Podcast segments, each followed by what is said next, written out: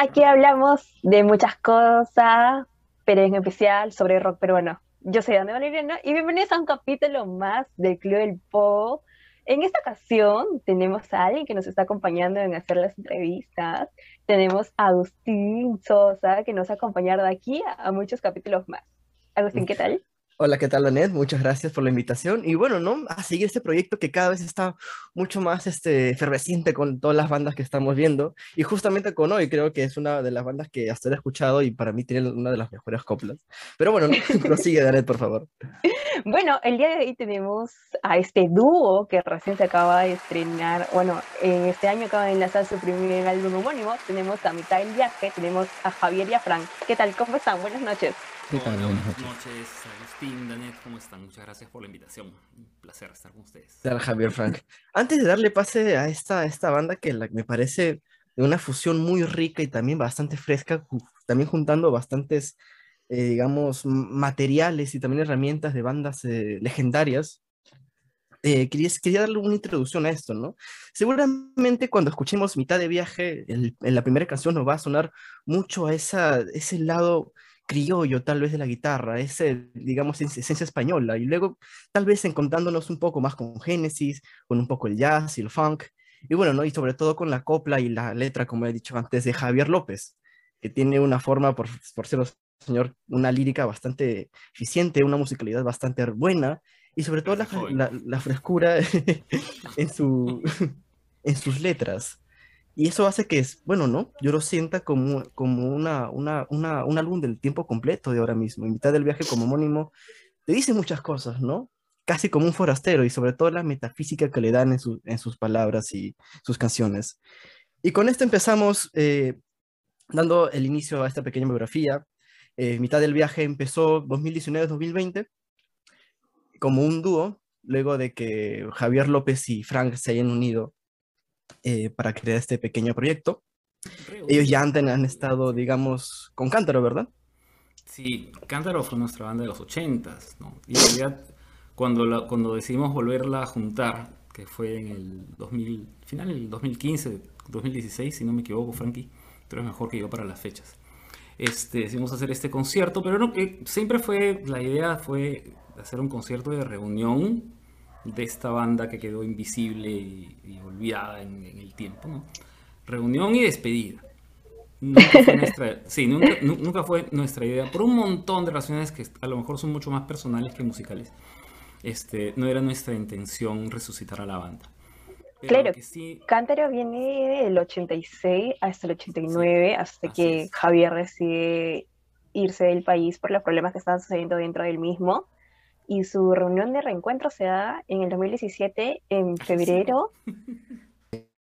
Hecho la tarea. Fue muy bonito el Teatro y Fabiola de la Cuba que había... ¿Qué, ¿Qué pasó?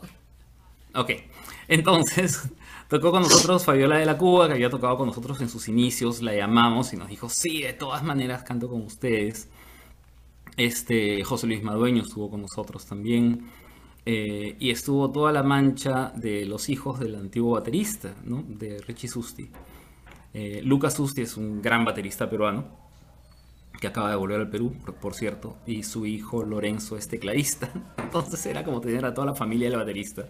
Frank, yo, nuestros invitados. Fue muy, muy bonito el concierto. La, escenografía, cuenta Frank de, la escenografía. Bueno, la, la, escenografía fue hecha por Fito Espinosa. No me acuerdo cómo es que ¿Cómo es que contactamos a Fito? Yo me acuerdo que Fito era. ¿Ah? Tú llevaste a Fito un ensayo porque Fito era. porque era fan de la banda. en la católica, sí. O sea, había fans. Si podemos revisar quiénes eran los fans de la banda en 1986. Había muchas personalidades, ¿no? Uno de ellos era Fito Espinosa, que iba a vernos.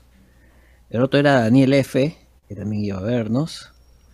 ¿Quién más? O sea, había varios famosos que iban a vernos en esa Fayola, época. ¿no? Fabiola misma, Fabiola Cuba que cantó con nosotros en esa época. O sea, muchos artistas que ahora son conocidos y este eh, eran hinchas de, la banda en ese momento. digamos, eh, disculpe, digamos que en esas épocas ya se estaba recién incorporando el, rock peruano, ¿no? Digamos, con esta nueva ola que pasó en los 90, creo. Claro, en la época en los 80, el rock peruano en los 80 estaba, o sea, ahí era me parece que era el nacimiento de los de los que ahora este, se consideran los dinosaurios del rock. El otro día- Claro, eran los, el- los el- el otro 80, día ¿no? vi, vi una foto muy chistosa de este chico Daniel de Conciertos Perú, que está en, en México, y salía en una tienda de juguetes con unos, con unos dinosaurios de juguetes, ¿no? Y, y pues, pues, la foto aquí con las leyendas del, del rock peruano, todos, los tiranosaurios, los, velociraptors, me maté de risa, ¿no? Claro, en esa época pues comenzaba Río, Frágil ya había estado desde, bastante antes. Frágil era del sacado- 78, me Claro, acuerdo. ya había sacado yo iba a a- verlos. Peña al arco, ¿no? Entonces estábamos entre... Pero era, era un momento, chicos, era- ustedes...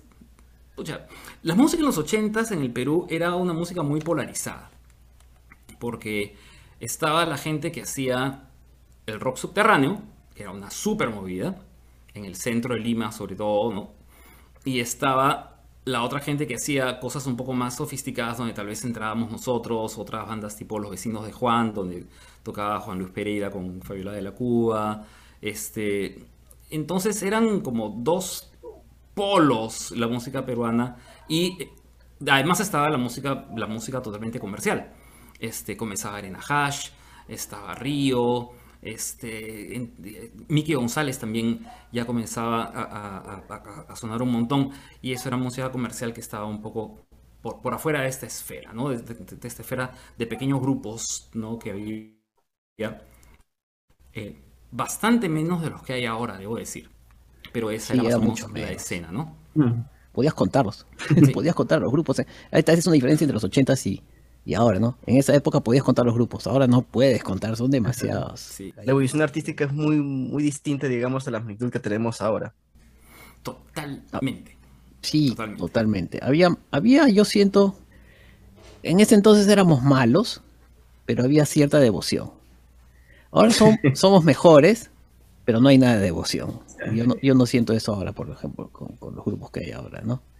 Entonces hay, hay una diferencia de actitud. Y es por, por también por el consumo rápido, pues la gente antes sufría por conseguir música, sufrías por conseguir un cassette pirata, sufrías por conseguir un disco de vinilo. Claro. Y ni hablar, pues CDs estaban prohibidos, ¿no? Entonces este, No, era muy difícil acceder a no la música. todavía en los 80. Los ¿Perdón? CDs no existían. en- No, pues por eso. 80 CDs era imposible. No, ya claro. existían los 80s en todas partes del mundo, menos en el Perú, porque en el Perú había una crisis eso, espantosa Ah, económica que no podías ni siquiera comprar una lata de leche, menos un CD, pues, ¿no? Claro. Yo me acuerdo de una, un- un- una, un- una vez que un, un amigo mío argentino muy querido de la universidad, este, fui a su casa y, y- y me enseñó pues unos, unos vinilos originales, como era argentino, vinilos originales pues de Cerú Girán, de León Gieco, los tres discos originales de, de Sui Generis, no lo, podía- no lo podía creer, eh, sí, los, déjame tocarlos por favor, porque realmente era, era muy, muy, muy difícil conseguir esa música. La, la- la conseguías de cassettes regrabados, de cassettes, o sea, con una calidad espantosa, pero ahí escuchabas pues tus No, confesiones no, de no tenías y internet, ¿no? ¿Qué te ibas a imaginar, pues, internet? No había pasarte Spotify. los datos, nada de No, eso era. no. Entonces tenías que escu- escuchar de oídas, tener, aprender a tocar un instrumento, un instrumento de oídas. No tenías academia, no tenías acceso a, a nada. Era así, literalmente la edad de piedra. Imagínate a Pedro Picapiedra, una cosa así, Claro. dinosaurios. Éramos Así es, totalmente así es, así es. eh, rudimentarios en ese entonces. Sí, sí, sí, sí. Sin embargo, para ser rudimentarios, nosotros, por lo menos en, en Cántaro, estábamos bien preocupados por la cuestión de la composición y de los arreglos, ¿no? Nos, nos veían muy sofisticados para, para ser subterráneos, por una parte. No nos veían tan rockeros como para ser rockeros comerciales, por otra parte. O sea, estábamos en, estábamos en un limbo, ¿no? No, no, no teníamos ningún lu- lugar. Y como siempre digo, ¿no? Si ustedes revisan los libros de rock nacional que se han escrito sobre los últimos 40 años, nosotros sencillamente no existimos. A pesar de, como vuelvo a repetir, ¿no? Hubo gente que era importante que se acercó a la banda, ¿no? Pero nosotros no, no existimos. Para, para Pedro Cornejo, por ejemplo, éramos inexistentes, ¿no? Éramos parte de una movida de lo que se falsa, perdió. ¿no? Eh, una movida falsa decía que era este Pedro Cornejo, ¿no? Él le daba loas a, a todos los subterráneos. Para otros autores sencillamente no, no hay, ¿no? Entonces, este, nosotros pertenecemos, somos testigos encima. Yo por lo menos soy testigo de muchos eventos de rock subterráneo en los, cual, en los cuales me puedo, de- puedo demitificar un montón de mitos que hay alre- alrededor del rock peruano en ese, en ese aspecto. Pero bueno, El iceberg mi del rock tarea, peruano. Siente como la historia del Perú, del rock Sí, peruano. sí, sí, sí, por y ejemplo, Frank este- es historiador, o sea. Sí, pero no soy historiador de rock, soy historiador. Pero, por ejemplo, hace poco publicó su libro esta señora Mávila Huertas, me parece, sobre Pedro Suárez Vértiz, ¿no? Ah, sí, sí, sí, listo. Que, que está lleno, pues, de... Bueno, imprecisiones, por llamarlo así de manera sí. amable, ¿no? De manera, digamos, académica. Entonces yo he visto, yo he visto, yo he sido testigo, por ejemplo, el guitarrista de Cántaro, original, se llamaba Octavio Susti. Este, y una tarde estaba en la casa de Octavio Susti, me acuerdo. Eh, Esto debe haber sido en el año 84, me parece que fue, no recuerdo bien. Y su vecino era un gordito que vivía abajo. Vivía abajo. Octavio Susti, dicho sea paso, es un, un gran talento de la música que lamentablemente este, se perdió, ¿no? Este, entonces venía un gordito con un par de amigos así, decía, mira, tengo unos amigos de Colegio Santa María, ¿no? Eh, Subieron, ¿no? Así. Y los amigos querían hablar con Octavio, porque Octavio era su héroe, ¿no? Entonces, este, bueno, ¿y han hecho su grupo? Sí, hemos hecho grupo, decía uno de los chibolos del colegio, así con su traje de colegio. Ah, ya, qué bien. Y le hemos, eh, me acuerdo que el más avesado del- de los escolares dijo, le hemos puesto un nombre a la puta madre. Ah, ya, sí, ¿cómo se va a llamar tu grupo? Le, le preguntó Octavio. Arena Hash. ¿No? Querían que Octavio tocara en, en- en Arena Hash. Arena Hash. Wow. Así se llama el grupo. Entonces, sí, pues, esa parte de la historia, esas, esas, esas historias las he visto. He sido testigo de muchas de esas historias. Entonces, este, nada, yo, yo por lo menos, Javier no sé, pero Javier se fue del país. Yo por lo menos siempre tuve una vocación de estar más subterráneo, ¿no? A pesar de mi que... Camino, mi camino fue, to- fue totalmente distinto, porque eh, eh, a comienzos de los 90, después de la terrible crisis y después del, del, del- del paquetazo, que ustedes recordarán por los libros de historia, este, tuve la, una, una oportunidad así este, muy, muy, muy sorpre- sorpresiva en mi vida y alguien una vez me dijo, mira, acá hay un pasaje, si quieres ve- vente conmigo a Europa. Y yo dije, ya, pues me voy. Lo decidí creo que en 5 segundos. y, No, no había, que- no nada que decidir ahí. Te ofrecen un me- pasaje de irte del país, un país que se está hundiendo, ya te ibas. Claro. Y este y las cosas que yo vivía ya, ya fueron totalmente diferentes porque me convertí en un músico, un músico ca- callejero. Hice es- esa chamba durante cinco años de mi vida. Este. Y era, la, la onda era sa- salir a tocar todos los días con tu, con tu guitarra, ¿no? Este, ponías el Claro. estuche en el piso y empezabas a tocar, ¿no? Me junté con muchos sudacas, también ilegales y totalmente, totalmente, este, ¿qué te digo? Marginales, como yo. Así es, y la onda era salir a tocar todos los días, tocábamos música folclórica, tocábamos música pues de los jaivas, tocábamos poco a poco, tocaba, yo jamás había tocado música folclórica en mi vida. Alucina, eh, aprendí a tocar música folclórica latinoamericana en Europa. En Europa. ah, qué loco. Lo- Loquísimo. Y Justo cuando tenemos- tocaba solo, y cuando tocaba solo, tocaba pues música en inglés, tocaba música acústica en inglés, tocaba de un Paul Simon, to- me, me sabía todo The Wall de, de, de Pink Floyd, ¿no? Que en esa época estaba recontra este muy, muy, muy por la, por, por la caída del muro de, de, de Berlín. De Berlín. Claro, entonces, este, era, era una, una vida loquísima. Fueron realmente años muy intensos los míos en Europa, en donde aprendí además un montón porque me junté con músicos que no tenían nada que ver con el, con el prototipo del músico peruano.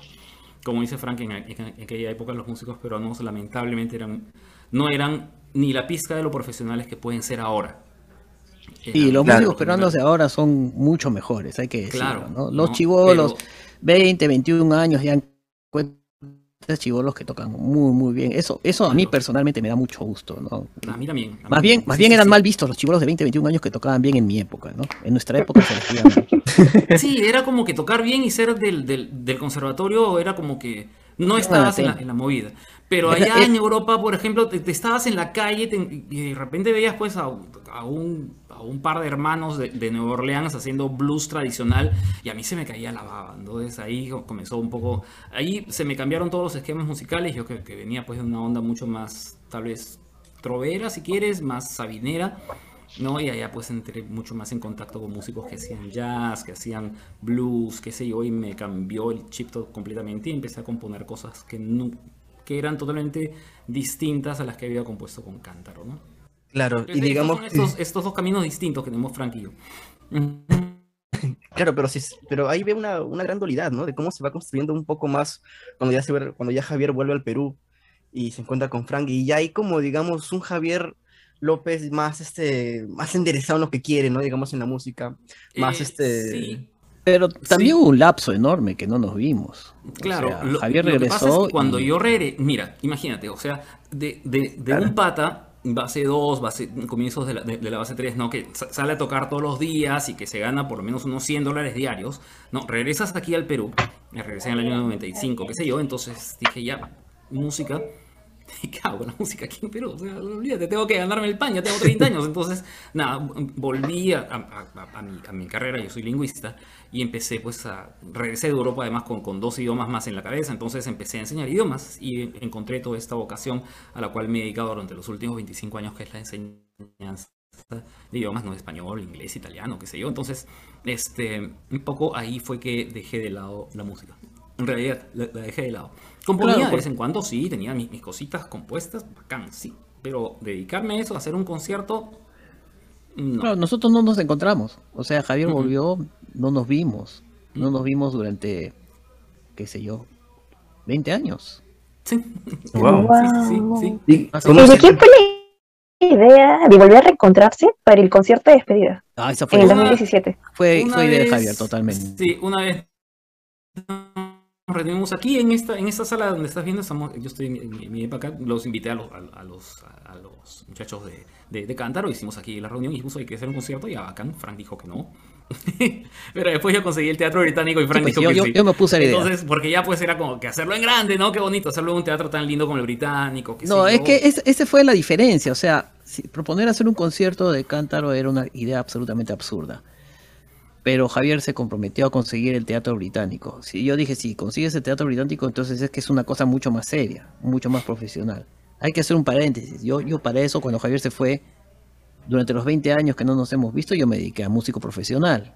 O sea, toqué con un montón de bandas. Toqué con la Liga del Sueño, toqué con Del Pueblo, toqué con La Sarita, toqué con Campo de Armas, toqué con, no sé, y un montón de cantantes. Este, Jean Paul Strauss, Jorge Pardo, Bárbara Romero, Elena Romero, toqué un montón de grupos de jazz. Es decir, hice mi vida de músico. Yo sí hice muy- vida de músico en el Perú, ¿no? Sobreviví de músico en el Perú durante 20 años. O sea, mientras Javier estaba tocando en Europa, yo estaba tocando aquí, ¿no? Entonces, este, tuve mis altas y mis bajas, ¿no? Estuve, he hecho música para teatro, música para largometrajes y ese tipo de cosas. Entonces, cuando Javier vuelve y dice, este, vamos a hacer el concierto de Cántaro, yo me imaginaba pues la situación 1986, o sea, totalmente infantil, ¿no? Entonces yo no, yo no quiero volver al colegio, dije. Era Al colegio no totalmente voy, voy. absurdo. Sí, es ab- absurdo, ¿no? Entonces, este, Javier me dijo, voy a conseguir el británico. Cuando dijo que voy a conseguir seguir el teatro británico, entonces dije, esto, esto ya no es colegio, ya. Esto ya es un- mucho más serio.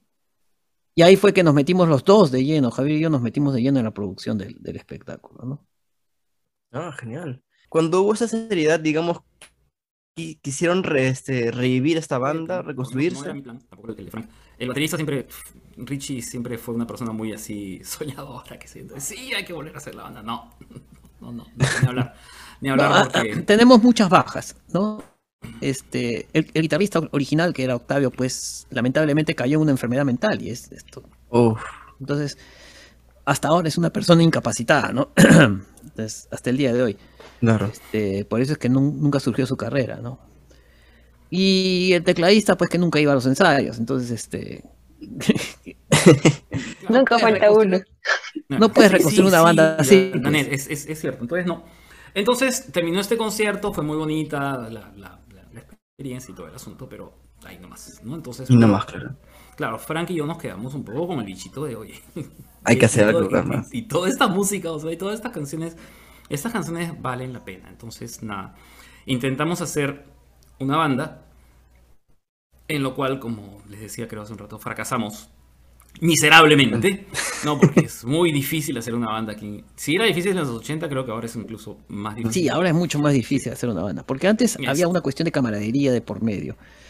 Eso ya no existe. Incluso en las bandas clásicas había una cuestión de camaradería de por medio, ¿no? Pero eso ya como que Muy ya no, difícil. ahora es ¿Cuánto hay? ¿Por qué tampoco? Este, no, mejor no. Entonces, este, e, Lo cual está bien, o sea, e, eso también tiene su razón de ser, ¿no? claro, está bien, pero también falta lo, otro, ¿no? Es lo que es, claro. Y la otra eh, cosa que también no, no veo, yo por lo menos no lo vi en todos, mira, he estado tocando 30 años y yo nunca vi, digamos, una preocupación por las composiciones de parte de las bandas. O sea, la música era sencillamente un instrumento para solamente sonar nada más, poner cualquier letra encima y crear un éxito, ¿no? Mm. Y he estado, he tenido eso, eso, ¿no? Por ejemplo, esto de quiero bailar toda la noche sin parar. Estuve ahí.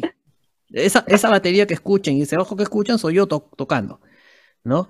O este. Mm. O, la banda esta de. que, es muy graciosa, a mí me, mata de risa, como los chabelos, ¿no? Donde también ahí grabé, ¿no? Este, es divertido, ¿no? Pero digamos, no es, no, no, no me levanta menos, este, anímicamente en términos musicales, ¿no? Es divertido decir, ¿no? Este, qué sé yo, que, no sé, pues el eh, Talía y sus amigas, ¿no? y ese tipo, y sus amigas, ¿no? Ese tipo de cosas son muy mm. graciosas, ¿no? Pero ya, hasta ahí nomás, pues, o sea, no, pero increíblemente tiene un gran auditorio, ¿no? O lo que me pasaba con Campo de Almas, ¿no? Que no era un, no es, digamos, el tipo de composición que me mueve a mí. Pero tienen una cantidad de fans alucinante, ¿no? Entonces yo iba a tocar y yo decía, ¿cómo es posible esto, no? Entonces, ese tipo de cosas. Entonces, este ha pasado por 800 mil bandas. Aquí en el Perú he salido de gira, salí, salí, a Brasil, salí a México, salí a qué sé yo, ¿no? Entonces esa experiencia no la ha tenido Javier, por ejemplo. No. Entonces, yo, yo lo que hago es complementar lo que él no tiene. A Javier le falta totalmente toda esta cuestión de la, del músico profesional que ha vivido 30 años de este asunto. No lo tiene, pues porque ha vivido de profesor. Más bien ahora los roles se están invirtiendo. Ahora Javier se está volviendo más profesional. Y yo más bien me estoy dedicando más a la historia. no, porque yo estaba prácticamente de retirada cuando Javier se, se le ocurre rejuntar a la banda, ¿no? Yo ya estaba cansado ya de la música y, y, retomé mis estudios de, historia, ¿no? Ahora justo este año me gradúo, así es que, nada, eh, de alguna manera me alimenta en otras cosas que había dejado abandonadas, así como había dejado abandonar la música, yo había dejado abandonar la historia, entonces me dediqué a eso, en los papeles. cuatro años. Así es. Claro. Pero ¿Y cómo es que, nace ya la historia de mitad del viaje? Ustedes tuvieron su reencuentro, tuvieron un descanso, y en el 2019 ustedes comienzan a grabar el homónimo. inmediatamente después del reencuentro quisimos hacer otra banda. Y el fracaso. Este, el fracaso con, este Martín Choi, que toca en el disco, ¿no? Eh, con Alonso Solano, baterista, que también toca en el disco, ¿no? Y con Carlos Ruiz, ¿verdad? Sí, el tecladista. Pero nada, o sea, simplemente no, no, no, no, se dio. Entonces, no recuerdo realmente bien quién fue el de la idea de decir, oye, si hacemos esto. Esa fue mía. Ahí sí fue mi idea. La idea del dúo, dije, mira, es imposible conseguir una banda, porque todo el mundo va a poner sus prioridades por delante, ¿no? En el caso de Alonso era el conservatorio, en el caso de Martín era sus proyectos aparte, además que tiene con la, con, con la nueva banda que tiene él, ¿no? Entonces, este, vamos a hacer como decía, pues sui generis, ¿no? Charlie Nito, dos, como decía Tears for Fears, ¿no? Como decía este, qué sé yo, Steely Dan, ¿no? Ese tipo de grupos que son solamente dos, nada más, y todos los que llegan a tocar se pueden intercambiar, ¿no? Este, es una solución. Y entonces fue, fue una solución genial, porque entonces ya no estábamos dependiendo de nadie, ya, ya no teníamos que estarnos preocupando por tenemos que conseguir conciertos porque si no, ¿cómo pagamos? Claro, pero en esta época también debo decir que nos ayudó mucho eh, el que solía ser el percusionista de Cántaro, que este, se llama Daniela Rosa. Y es este, un pata que estudió percusión en Cuba, vivió mucho tiempo en Venezuela y tenía, tiene hasta ahora, ¿no? Todo, todo chip y es, es, un gran colaborador de nosotros. Entonces, en esta época tocábamos los tres. Este, pero cuando pasó una cosa muy, chistosa. En el, concierto este de Cándero tocó con nosotros una, una chica que trajo Franca a los ensayos, que se llama, eh, su, nombre artístico Marina, Marina Meléndez. Marina Meléndez, ¿no? La Mamba, que es una, chica que canta muy bonito. Entonces Marina me llamó un día y me dijo, oye amigo, hay que, hay que grabar, hay que hacer algo de lo que hicimos en el concierto. Y dije, ya, pues acá, no. se me ocurrió grabar la primera canción del disco que se llama Peregrinaciones. La, la que tú dices, Agustín, que te sonaba así peruana, balserita, que en efecto lo es, ¿no? Este, y ya lo grabamos, eh, grabamos un demo, grabamos el cajón de Daniel, grabamos este, la guitarra de Frank, nos quedamos muy, muy emocionados. Dijimos, ay, qué, qué qué, qué bonito grabar, ¿no? Sí, pero la, idea era grabar porque bueno, pues no, o sea, Claro, no, no era para publicar. idea- recuerdan que es pre-pandemia, la idea era comenzar a tocar, qué sé yo, ¿no? Y Ese es, digamos, los años de 2020, 2019, ¿verdad? 2019, sí, No, 2018, antes. 2019. 2018. 2018, 2019. Claro, 2018, después del- 2017 fue el concierto, 2018 recién. Ujú, 2017 se empezó a grabar. Es que la idea no era ni siquiera hacer la banda, ¿no? O sea, era sencillamente tener un- un demo de un tema, nada más. Eso Un era. recordito. Y de ahí, recuerdo. de ¡uh! co- co- comenzó a salir todo el asunto. No, es que pasó otra cosa, pues. Pasó otra cosa. Pasó el 31 de diciembre del 2018. Ah, ese es un momento Es- importante. ese es un momento Sí. que, que sí marcó el antes y el después. Porque mientras grabábamos el demo de, de Peregrinaciones, no había la idea de hacer el dúo. No, no teníamos la idea. Ni siquiera de hacer música, nada de esas cosas. Yo, en ese entonces, yo me estaba preocupando más por la historia que por otra cosa. Pero el 31 de diciembre de 2018, si, si bien recuerdan, fue el- la noche que eh, Chavarri, que era el fiscal de la nación, destituye a los fiscales Vera y a, a fiscal Domingo Domingo Pérez, ¿no? De las investigaciones de Odebrecht. Y la gente salió a marchar de motu propio el 31 de diciembre del- de ese año, en la noche. Nadie convocó a ninguna marcha, todo el mundo fue al centro de Lima a protestar al frente del Ministerio Público, al frente de, de la Plaza San Martín, al frente de un montón de lugares, ¿no? Entonces, este, ahí fue que pasó algo, ¿no? Entonces yo estuve en las manifestaciones, me encontré con un montón de gente ahí, ¿no? Nadie había convocado a nada, entonces la, la- la ciudadanía se movilizó en torno a eso, lo que sentían que era una injusticia. Pocos días después, este Chavarri recula, ¿no? Y vuelve a reinstalar a Domingo Pérez y a, y a Fiscal Vera, ¿no? Entonces yo le dije a Javier, este Javier, deberíamos decir algo al respecto, ¿no? Y ahí fue que Javier tenía un pedacito de canción que se llamaba, ¿cómo se llama? Patricia con Lo P que, de pasa Patria, es ¿no? que, lo, lo que pasa es que yo había, eh, había trabajado con unos amigos míos, actores, en una pequeña obra de microteatro que se llamaba Patricia con P, Patria, que trataba de una chica que regresaba al Perú después de mucho tiempo en el extranjero. Y trataba sobre la identidad nacional de ser peruano y cosas por el estilo. Yo había, había compuesto microcanciones para la microobra de microteatro. Y una de las microcanciones comenzaba este, con, con estos versos, pues, ¿no? Yo soy de aquí, de mi Perú, aquí nací, en esta tierra llena de problemas, con gente mala y gente buena, siempre aprendí. Entonces se la canté a Frank, incluso creo que tenía estos acordes, que no son los, los, los acordes de la- del- del arreglo. Y Frank me dijo, esa es, esa es, esa es, Claro, esa es la canción. Sí, tienes dos días para terminar la canción. Y yo, ya, ok.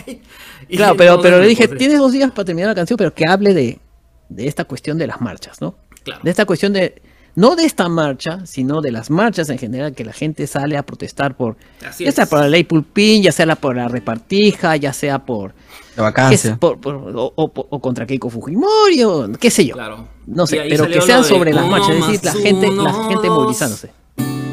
Dos y dos son mil. Nadie nos va a parar.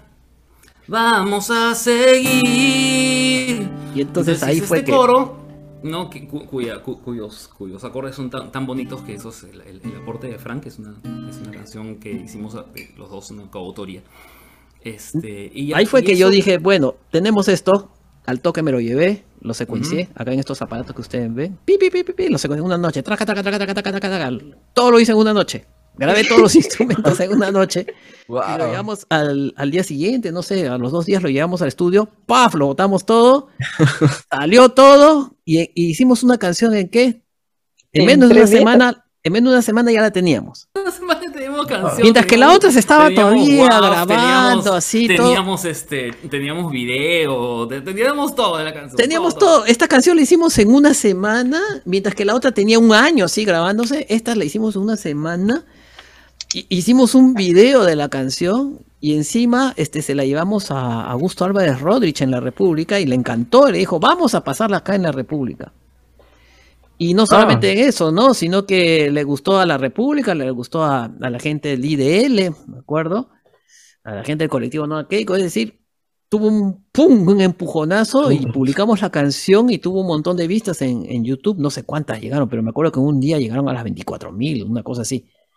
No, a Keiko sobre todo, no Fue todo un trabajo fue todo un, impulso, entonces ahí fue recién que dijimos, oye, funcionamos bien como dúo, ¿no? Así fue match. Pero hace 30 años. Claro. Este, y Fran, ¿cómo te sentiste cuando, cuando este, ya, ya viste que este dúo estaba funcionando? Yo siento que eh, en esta época, este, a diferencia de lo que pasó con Cántaro en el reencuentro, en esta época yo creo que se han invertido un poco los papeles, también por, por la cuestión de, de que estoy muy preocupado ahorita por mi carrera, ¿no? Este, que Javier está tomando más la, la dirección, porque cuando nos reunimos en Cántaro, en el Cántaro 86, quien llevaba la batuta era Javier, pero yo siempre peleaba, ¿no? Pero en el Cántaro 2017, quien llevó la batuta fui yo, porque, porque todo el mundo estaba medio, medio perdido, ¿no? En, el asunto, ¿no? Claro, Frank era el único que se había mantenido en la música, nosotros realmente estábamos todos regresando, entonces yo dije, ¿sabes qué cosa? en un cierto momento dije, no, encárgate de la dirección musical tú, y en, efecto esta fue chamba de Frank, el concierto. Claro, me, encargué de la música, me encargué de entrenar a los músicos, me encargué de llamar a los invitados. De casi todo, digamos. porque era a lo que estaba acostumbrado a hacer, ¿no? Ahora la cosa es diferente, ¿no? Entonces Javier ha vuelto a retomar un poco el, liderazgo del asunto, cosa que no me molesta, ¿no? Porque, porque más o menos es, entiendo hacia dónde estamos yendo. Yo siempre, en todas las bandas en las que he estado, siempre he sido buen soldado. Por ejemplo, en la Liga del Sueño, Pelo Madueño decía A, yo, yo decía A, pues, ¿no? En, en la salita Julio Pérez decía B, yo decía B, ¿no? Entonces, en, qué sé yo, ¿no? En Campo de Armas Esteban decía Z, yo decía Z, o sea, yo no cuestiono nada. Por más que yo pueda, entre comillas, tener más experiencia musical que ellos tres, de hecho, fui el profesor de música de Pelo Madueño. Este, oh. de, hecho, pasó eso. Este, sin embargo, yo siempre sabía ser buen soldado, entonces me decían, ese es el asunto. Y eso hizo Susti, que es muy buen tecladista, con el cual se hizo un trabajo muy bonito, ¿no? Entonces, este, ese tipo de cosas eran las que yo hacía, ¿no? Entonces, poner, dirigir el barco así que se estaba, porque un momento, fue un momento en diciembre de, antes del concierto, dos meses antes del concierto, que la situación ya era desesperada, ya, me acuerdo. Ese concierto fue una, ¿Sabes que ensayamos un año para ese concierto? ¡Un año! ¡Un año! Para que, un para año que 10 meses, 10 meses, a los 10 meses, tuviéramos que tomar medidas radicales, o sea, tuvimos que empezar de cero de vuelta. Entonces, Exacto. Empezamos, empezamos, a, Una gran ventaja, una gran ventaja que tenemos nosotros eh, es que tenemos un pool de canciones ya compuestas y ya hechas. no tenemos que escribir nada. Eh, Estas canciones son las que vienen desde ya desde el 86, del 89, no, ¿cierto? No, este, este disco tiene, tiene algunas canciones de esa época, a golpes de martillos de esa época, este, Peregrinaciones, creo que es la, tercera canción que compuse en mi vida cuando era un chiquito. Más chiquito que ustedes, creo. Y este, vamos afuera, por ejemplo. Vamos afuera de esa época. Pero hay otras canciones que ya son retrocediendo avanzando. Es una canción que hice cuando me divorcié hace como unos 10 años. Es una canción contra. Así. No, no contra, es una canción para la tóxica. Este. Eh, pero digamos, yo he yo he compuesto en diferentes etapas de mi vida, eso le da una cierta riqueza también a la, a la, lírica de las canciones. Entonces tengo canciones que compuse cuando estaba en mi base 2, canciones en mi base 3, canciones en mi base 4. No.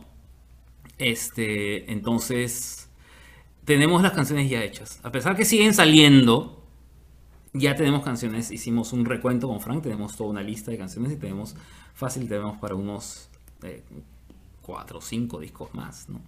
Y es un poco, es, un poco a lo que apuntamos con este proyecto ya en nuestros este, años otoñales, ¿no? Eh, con, con, todo el, bagaje que tenemos de experiencia y sabiendo muy bien qué cosa es lo que queremos, el sonido que queremos lograr, que es sonido muy, muy ecléctico y Agustín dio en el clavo al, al comienzo de la entrevista diciendo, pues, además habías, identificaste bastante bien un par de nuestras influencias, ¿no?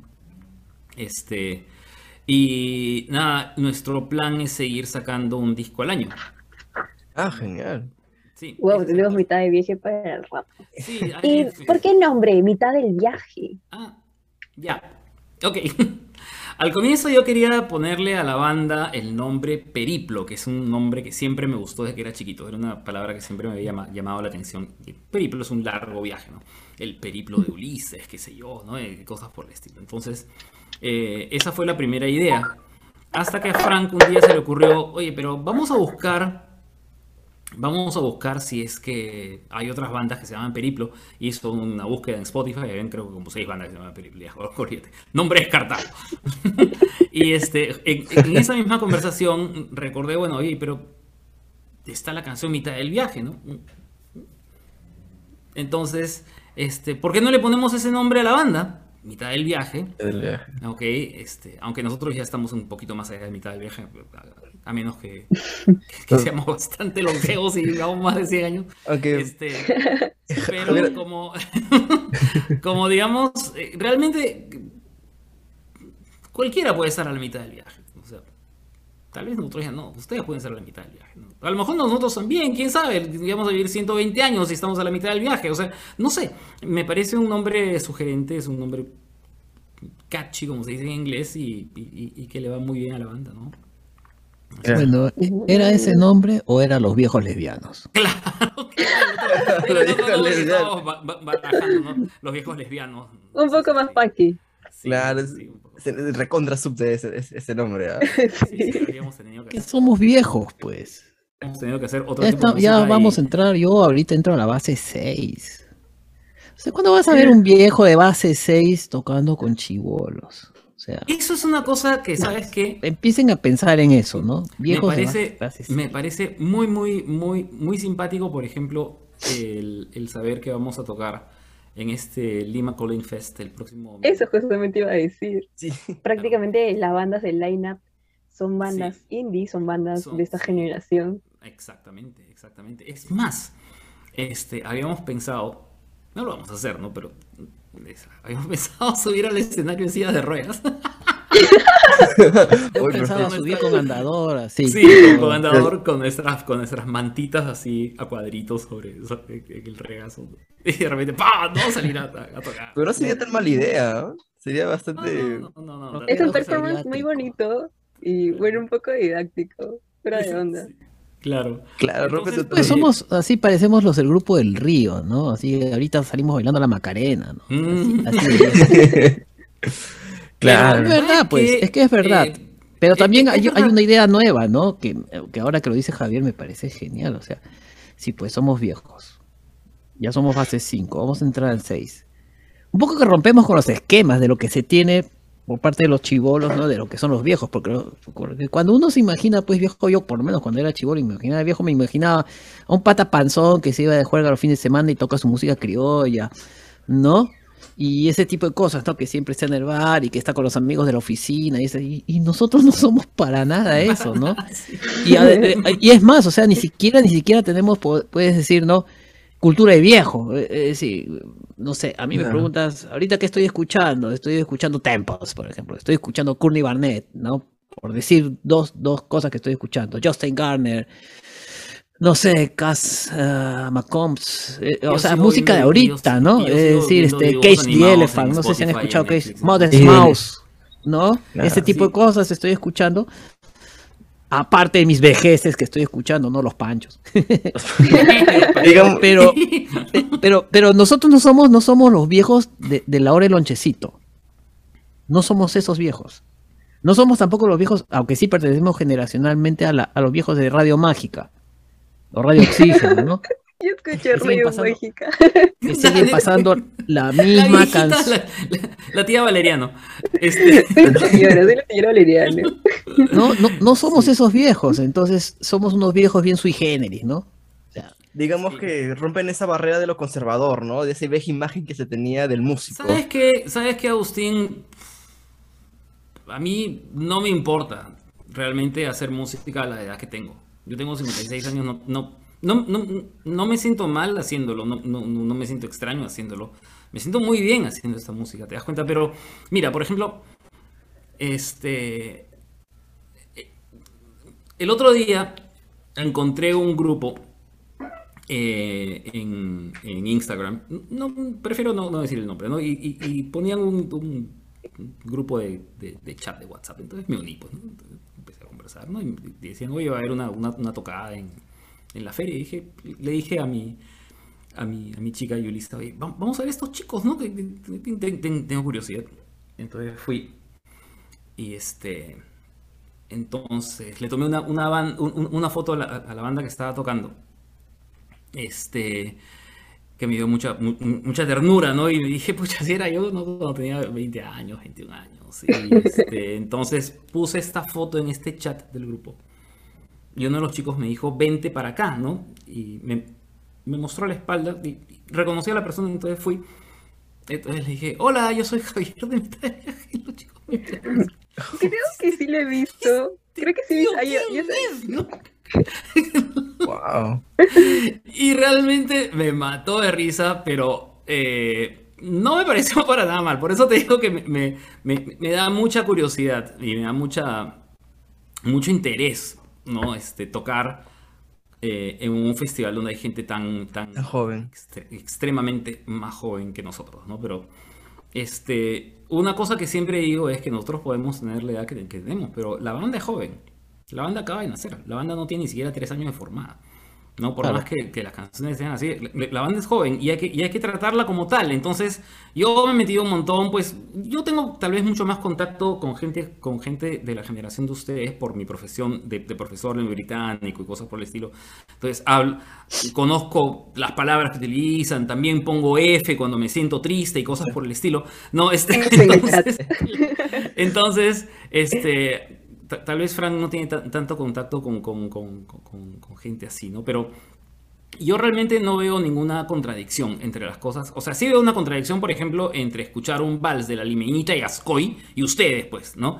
Pero no veo mucha, mucha contradicción entre nuestras canciones y ustedes, porque realmente hay muchas similitudes entre la, entre la generación de los base 2, como ustedes, y la generación de los bases 5 como nosotros. Hay muchas similitudes, créanlo o no. ¿ok? Los dos hemos, ambas, ambas generaciones eh, hemos, eh, hemos vivido bajo el yugo de una, de, una, de gobiernos extremadamente corruptos en donde se ha destapado toda la caja de gusanos que eran estos, estos, estos gobiernos. Ustedes no han tenido guerra, guerra interna, está muy bien, pero han sufrido la peste, o sea, es una, es, e, es algo igual de, devastador, si quieres, ¿no? devastador. O sea, han vivido una, una, han vivido una población que ha muerto en, en, miles. 200 mil en, es, es, casi tal vez por eso, es tal vez por eso que muchas de las canciones que nosotros tocamos suenan todavía vigentes. Aparte de que, mira, los, los hay muchos sentimientos que son eternos. O sea, el amor, el desamor y cosas por el estilo, la amistad, no sé, la, la, hermandad, qué sé yo. Todo el mundo, desde, claro, desde los compositores clásicos hasta, hasta los Beatles, hasta, nosotros hemos, hemos, hemos cantado a, ese tipo de cosas. Pero este, sí, hay muchas cosas que son muy, muy, muy similares entre nuestras generaciones. Entonces, apelamos a eso apelamos a eso y seremos pues este esos viejitos que se suben con andador pues al, al, escenario. No voy a cantar canciones que esperamos eh, esperamos eh, en, las cuales esperamos que ustedes se sientan identificados y reflejados también. Claro. Este, hay, hay, mucha gente joven que nos escribe que a las cuales les gustan mucho nuestras canciones. Cuando empezamos, era muy chistoso, este es un, dato muy, muy curioso. Cuando empezamos, nosotros empezamos, yo dije, mira, esto no lo podemos sacar solos. Definitivamente la forma como se hace música ahora es muy diferente a cómo se hacía en los 80 cuando simplemente fotocopiabas tu afiche y lo pegabas en los bares de Barranco, en el Cordano, qué sé yo, y la gente iba a verte pues a los tres o cuatro bares que habían por ahí. Entonces, Ahora la cosa es diferente, ahora está lo de los medios, hay que tener toda una presencia, fan detesta los medios. Yo tengo que estar ahí, estoy posteando siempre todas las cosas para mantener la banda a flote y contratamos los servicios de una agencia que se llama Sumo Colaboratorio eh, Cultural. Los Sumo, a los cuales les tengo muchísimo cariño porque he aprendido muchísimo de ellos en cuestión de cómo se mueve la música ahora. Claro. Entonces, eh, cuando empezamos, la demografía que nos votaba, digamos, Spotify, ¿no? Cosas por el estilo, la demografía era hombres de, 45 para arriba o de 50 para arriba, esos eran nuestros, nuestros picos ¿no? de, audiencia. Sin embargo, después que el disco salió y, esta música salió al público, la demografía cambió completamente, ¿no? Y ahora nuestra demografía está más bien eh, de, personas entre, entre 30 y 45, lo cual no me sorprende, porque es, son letras bien pensadas, ¿no? Yo me esfuerzo mucho en, escribir bonito. Sí, es, bastante notorio. Sí, me, esfuerzo un montón en, escribir bonito y en que las cosas suenen bien y, salgan bien. Entonces, y además que tenemos, teniendo la edad que, tenemos, eh, sería, sería más bien raro que no fuéramos muy perfeccionistas, ¿no? Entonces... Eh, no creas, ahí yo te discuto. Porque he visto casos. Muchos. Demasiados. Pero no mitad del viaje. yo estoy hablando sobre nosotros, Frankie. Sí, pero digamos que la generación, nuestra generación era bien desprolija. Sí, claro. Bien. Yo estoy hablando de nuestra banda, o sea, en serio. Eh, no, no, no, estoy hablando del resto, estoy hablando de, nuestro proyecto, ¿no? Digamos que ya no es este Javier o Frank distintos, ahora solamente mitad del viaje como conjunto, ¿sí o no? Como el dúo. Trabajamos muy bien juntos. Siempre hemos trabajado muy bien juntos. Frank y yo, aparte de ser este compañeros de chamba en esto, somos, somos muy amigos, ¿no? Nos conocemos hace mucho tiempo. Hemos ido a la misma universidad, este, Frank le ha alquilado un cuarto a mi vieja, ¿no? En una época de su vida, no sé, vivía en, lo que solía ser mi casa, este, somos amigos, ¿no?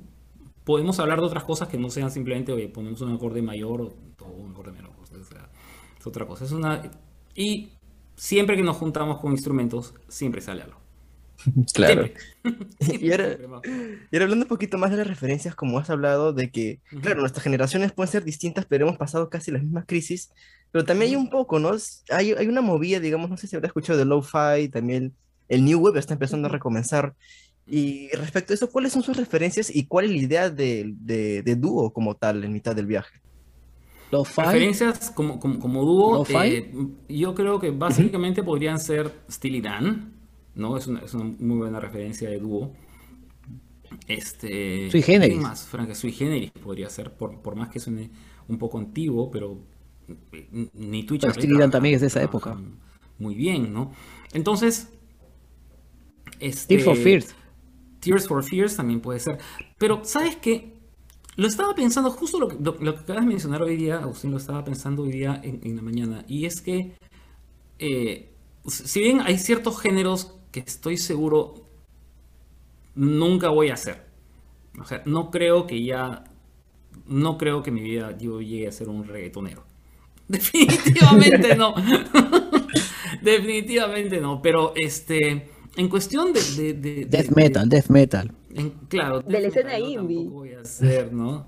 Claro, pero justamente pensaba en eso, Danet. A ver, ¿Me podrías dar una buena definición de qué cosa es lo indie? Porque indie es independiente. Entonces, independiente quiere decir que agarras cosas de, cualquier lugar, qué sé yo. Entonces, hay, hay ciertas cosas que me pueden sonar de, lo que, de, nuestro primer disco, incluso. Una canción como Canción de Trapo, por ejemplo, ¿no? Que, que comienza con ese solo de bajo y tiene este ritmo medio, medio latino, guainado, qué sé yo. ¿Podría pasar por indie? No lo sé. Pero no, no, no, sé, no creo en las etiquetas, la verdad. Por ejemplo, Lo-Fi me suena a, eso iba. A, los Black Keys, ¿no? A eso los primeros discos de los Black Keys, a mí, a mí me gustan los primeros discos de los Black Keys, por ejemplo. Eh, y ahí tienes otro ejemplo de dúo. Por ejemplo, los Black Keys, ¿no? ¿No? Este, mm, qué sé yo, los White Stripes. tienes otro ejemplo de dúo. ¿No? Eh, y si, si hablamos así, ¿no? Pero este, hay géneros que sí no, no nos nacen, ¿no? Por ejemplo, a, mí no me nace pues hacer death metal, ¿no? Por ejemplo, ¿no? Ese tipo. Aunque sí me gustaría hacer un tema con metalero, sí, esto, porque he escuchado, digamos, obviamente los clásicos de metal, Iron Maiden, Metallica y ahora Dream Theater, ¿no? Y, lo, y la movida escandinava, ¿no? Ese tipo de cosas. O me gusta este, las cosas que hacen Porcupine Tree, que se ha vuelto a reunir este año. Sí. Entonces, este, Porcupine Tree, por ejemplo, es un grupo que a mí me encanta. Bandaza, bandaza. A mí me encantaría hacer temas así como hace tener el genio de Steven Wilson, ¿no? Este, pero no, no, no me da el cerebro para tanto. Este, pero sí, eh, no, no, yo no le tengo, primero no le tengo apego a los, a los, a las etiquetas. Yo creo que eso de indie es como la etiqueta esa que existía hace 20 años del punk melódico, ¿no? Es, es una etiqueta que no dice nada. No me acuerdo. Exacto. ¿Qué, qué, qué haces? O sea, ¿qué, qué, qué música haces? Ah, nosotros hacemos Hago punk, punk melódico. melódico. Y yo, siempre, yo siempre preguntaba, pues, daste punk melódico ya. Y dame un ejemplo de un grupo de punk que no sea melódico. No hay. El otro, el otro día No, no escuché otra, otra, otra, otra etiqueta que me dejó así turulato, era este Trova Pop. Ya no te pases, pues, ¿no? O sea, Nunca lo escuché. Trova Pop. claro. Bueno, pero eso de, indie a mí no me suena a nada. ¿Sabes a qué me suena indies? Indies me suena a Sonic Youth, o sea, My Bloody Valentine, ese tipo de cosas, así todo shoegaze, esa, esa onda, no, que, que ya no es, ya, o sea, pero que la gente recién se ha enterado, ¿no? O sea, me suena a Muse, pero Muse de Muse de, de Absolution, de esa época, ¿no? Este, estoy hablando de hace 15 años, ¿no? Más o menos así como también cat- catalogaron a Bjork, ¿no? De indie. Claro, pues, o sea, Bjork, Bjork, ¿qué tiene de bueno, indie, no? O sea, Bueno, sería pues la precursora, ¿no? De indie, porque Björk tiene... Que los, Shu- en todo caso, en la época edad. de York, en los Sugar Cubes. Ya. Puede ser. ¿No? Claro. Este, pero no, o sea, yo creo que es una etiqueta idiota. La verdad eso es lo que creo. Indie es una etiqueta idiota. No, no tengo la menor idea. Eh, bueno, eso te lo digo también, Javier. No tengo la menor idea de qué vamos a encontrar ese día que va- va- vamos a tocar que dicen que todos son. Yo tampoco y me... Eso, de a eso iba, porque con las bandas que ustedes van a tocar están dentro, claro, bajo la etiqueta de bandas indie. ¿Y Sí. qué esperan? O sea, de Es las un cajón desastre. que En el Perú, to- en el Perú todas las etiquetas son cajones desastre. No dicen nada. Eh, se, se etiquetan de eso y no dicen nada. Eso sí yo puedo decir porque ahí sí puedo hablar como historiador y puedo hablar como músico que tiene 30 años en este negocio. Las etiquetas no dicen nada. Hoy día No los que fueron pan vamos a- melódicos, Vamos a, subirnos, vamos, vamos, ya no vamos a tocar, qué sé yo, nu- nuestras canciones que tienen más bien un tinte mucho más blusero, mucho más funk. Hay otra canción que es, es un blues medio guainado, qué sé yo, o sea, vamos, a hacer lo nuestro, pues, ¿no? Vamos a ver qué tal. no sé, no sabemos, porque incluso Yo me muero de curiosidad, te lo juro. Por, por ejemplo, una canción como el, el otro día me decían como vamos afuera, que era una canción así bien trovera, ¿no? Y de repente con los arreglos que le hemos hecho, oye, eso suena a Génesis. De que dije, ¿qué? De que- no, entonces no sabemos, pues, no, no, no, no sabemos. Y también otra etiqueta idiota que también es nacional es la de fusión, ¿no? Que también es otra etiqueta, que es otro cajón. de- Y esa le he gozado sobre todo con la Sarita. De mi época de la Sarita éramos un grupo de fusión. ¿Qué fusionamos, caramba? O sea, que, que estamos así con nuestros, nuestras paelas así de plomo derretido, ¿no? Y qué sé yo, ¿no? no. Lo mismo podrías decir con, con este género progresivo. Yo, Oye, claro, sí. Yo, me- yo me identificaba mucho con el género progresivo, sobre todo en los 80, ¿no? Cuando no había género progresivo. Yo siempre, yo siempre he vivido con un desfase de 10 años, ¿no? Entonces, yo estaba identificado con los hippies cuando ya no habían hippies. Yo estaba identificado con rock progresivo cuando no había rock progresivo. Entonces, era una, un, un desastre, ha sido mi vida musical en, en- en esos términos, ¿no? Ahora más bien estoy más identificado con estos neopsicodélicos, que, que me parecen geniales, ¿no? Este, mm, pero me gustaría hacer música neopsicodélica, por ejemplo. Pero, por ejemplo, en el contexto de mitad del viaje no se puede hacer eso, porque no tenemos esa... O de repente, quién sabe. Bueno, a mí me gusta el melotron, todavía no he probado el melotron en mitad del viaje. ¿Quién sabe? De repente sí lo hacemos. No sé. el siguiente álbum, un extra. De repente, no lo Claro. sé. Si, si Sí. sale. No, sí, sí. Probamos el Melotron en el, en el inicio de esta canción, tal vez, que, que compuse hace. Es más, has compuesto una, una, una introducción muy bonita en, en Melotron. Este se, se- olvida. A, Frank tengo que andarlo grabando, ¿no? Porque Frank es, es, es, es- bien geniecito, ¿no? Entonces improvisa cosas muy lindas y después. olvida. Entonces yo soy así su, su grabador, ¿no? Su grabador oficial. Esto queda bien, esto queda bien, y de ahí este, salen los, los arreglos. Entonces, nada, indie, qué sé yo. ¿Qué eres? ¿Rockero? No sé. ¿Y qué, qué clase de música haces? Nunca he podido contestar esa pregunta bien. Siempre así me han salido así gotitas como anime, ¿no? ¿Y qué música haces? ¿no? No sé. Mi música. Soy una cacahuay. Claro, Sí, no sé, se ve muy kawaii eso. Y es, y es- y es, este, es difícil en el Perú, pues si no tienes una etiqueta en el Perú no te identifican. También hay que decir eso. Eso ¿no? A la también les gente le quería gusta- comentar. A la gente le Ajá. gustan las etiquetas. Entonces, si no tienes una Exacto, etiqueta, porque- es difícil. Ahora, por ejemplo, los conciertos, las tocadas se dividen mucho en eso, ¿no? Como que esta es una tocada indie, esta es una tocada punk, esta es una tocada de metal.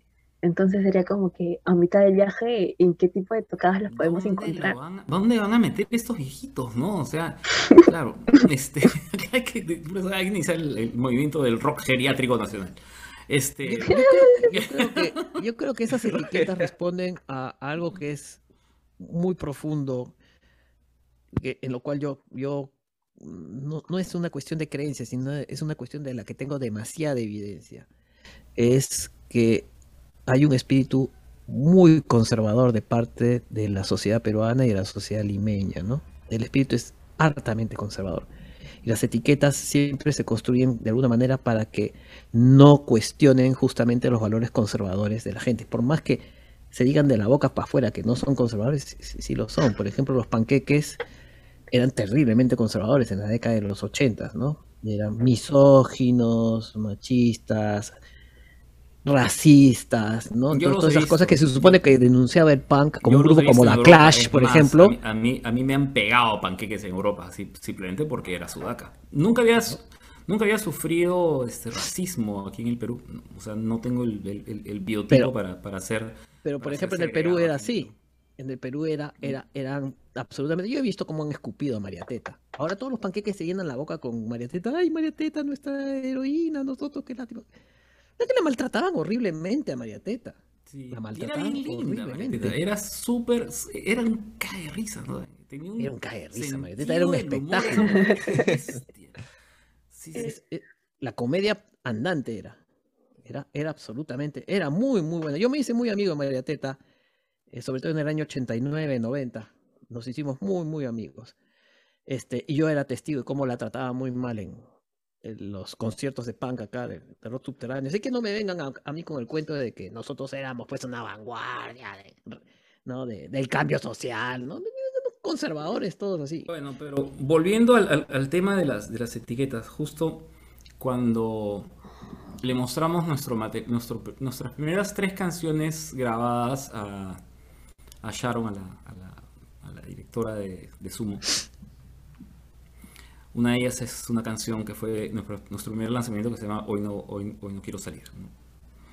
Que cuando yo la hice, la hice pensando más bien en una cuestión tipo 99 de, de Toto, ¿no? Con un shuffle así de jazz rock. Y al final, después de diferentes experimentos con esta canción, eh, terminamos haciéndola tipo Jack Johnson, creo, una cosa así. Y este, una cosa que nos encantó fue que justo hicimos esta, esta versión con nuestro amigo Da- Daniela Rosa. Y en vez de batería usamos el cajón.